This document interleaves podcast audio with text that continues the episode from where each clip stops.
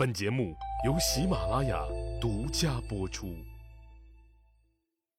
上一集里，我说到了屈巫死了以后的事儿。他死了以后，他的封地邢邑由屈胡庸继承。屈胡庸的邢邑与弟弟雍子的续邑这两块地儿左右相邻，紧挨在一起。不知道是晋国王室有意还是无意。并没有对这两块封地的界限做出很明确的地界划分，既没有划线，也没有埋桩。这种模糊处理的方式，可不就容易出问题吗？雍子是一个贪心十足的人，他趁机扩大了蓄邑的边界，侵占了哥哥邢邑的很多土地。于是兄弟之间就发生了冲突，相互间不断的争夺。如果没有在楚国期间曾经结下的冤仇，或许屈胡庸会宽容自己的弟弟。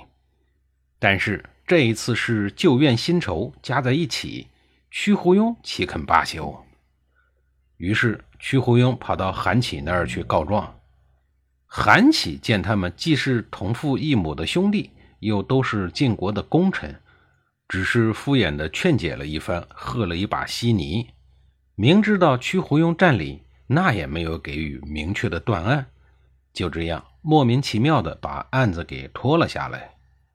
雍子自知理亏，他想用贿赂的办法来摆平这件事儿，于是一直搞潜规则给韩起送礼。当他得知杨蛇父接手了这桩案子以后，便打算再次用先下手为强的办法来处理。他先是把自己年轻的女儿嫁给了杨蛇父，让自己成为法官的老丈人。杨蛇父得到了雍子的女儿，便不问是非曲直，直接宣判侵占了哥哥土地的雍子怎么样无罪。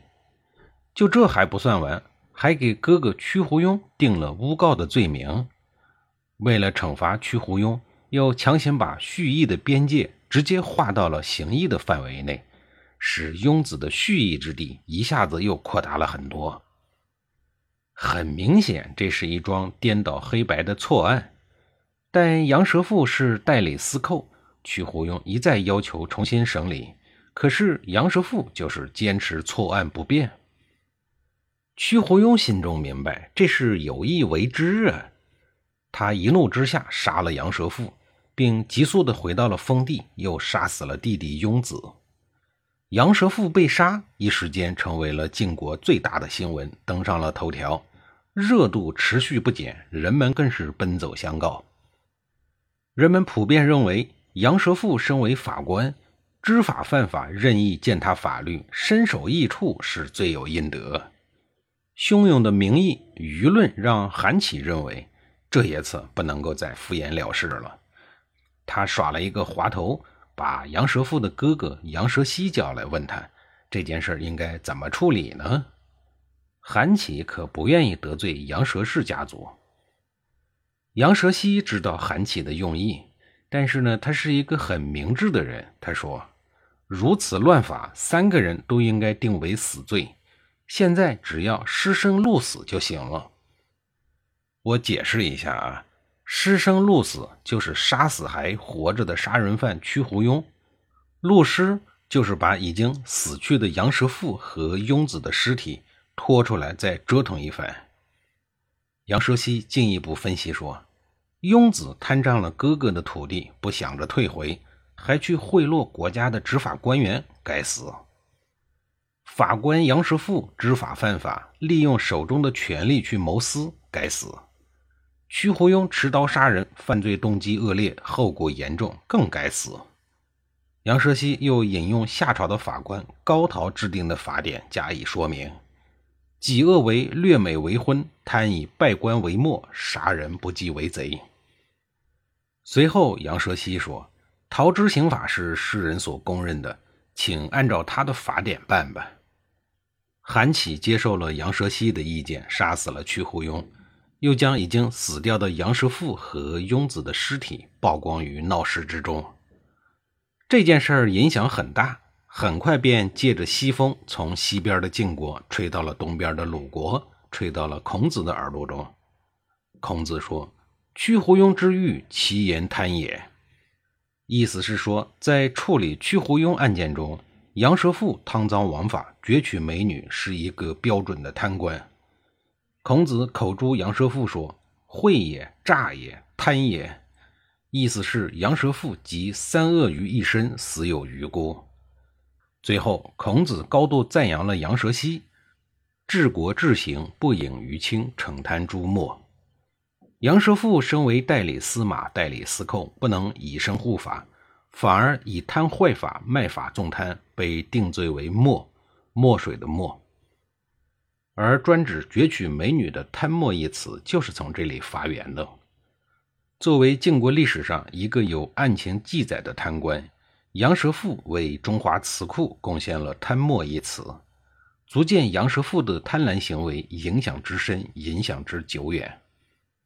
对了，成语“欲壑难填”就是出自于杨蛇父的母亲对儿子刚出生时的评价。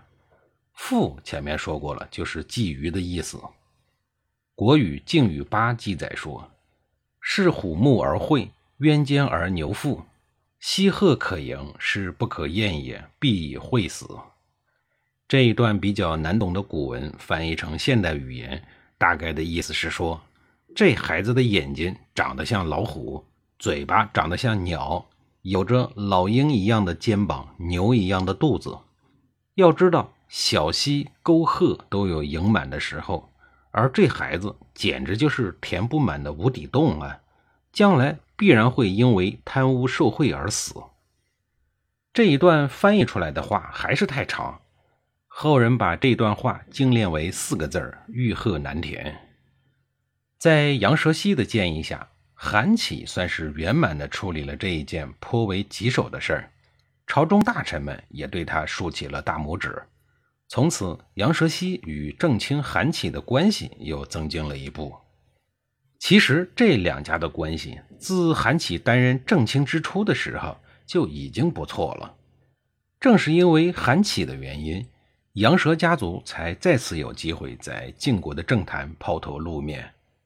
出于对韩起的感恩及尊重，作为下属，杨蛇溪当年经常到上司韩起的家里去拜访，搞感情建设工作。韩起因为对杨蛇溪十分的信任。所以也经常对杨蛇溪说一些心里话。这一天，韩起又对杨蛇溪说了几句掏心窝的话。这番话不是工作方面的，也不是感情方面的，而是所谓的穷。韩起上任的时候是正卿，相当于国务院总理、政治局常委。按说，即便穷也穷不到哪儿去。但是你要看跟谁比了。如果跟他的前任当了八年的总理赵武相比，恐怕是不行。如果和三西家族相比，那就更不在一个圈子里了。人家那个钱多的超出常人的想象。所以当时的韩起并不是说穷的揭不开锅，他刚刚当上正卿没几年，只是他自己认为他的财富与地位不匹配，显得寒酸而已。这一天，韩起对杨蛇溪抱怨说：“我呀，空有正卿之名，却没有一个正卿的收入，穷得连和别的卿大夫交际往来的费用都没有。”说完这一通感慨的牢骚话，他本想会博得杨蛇溪的同情，想不到杨蛇溪却郑重其事地站了起来，并鞠躬拱手祝贺说：“恭喜您啊，恭喜您贫穷。”韩起不明白他什么意思。就有些不愉快地问杨蛇溪：“我都窘迫成这德行了，以至于令我常常为此而忧虑。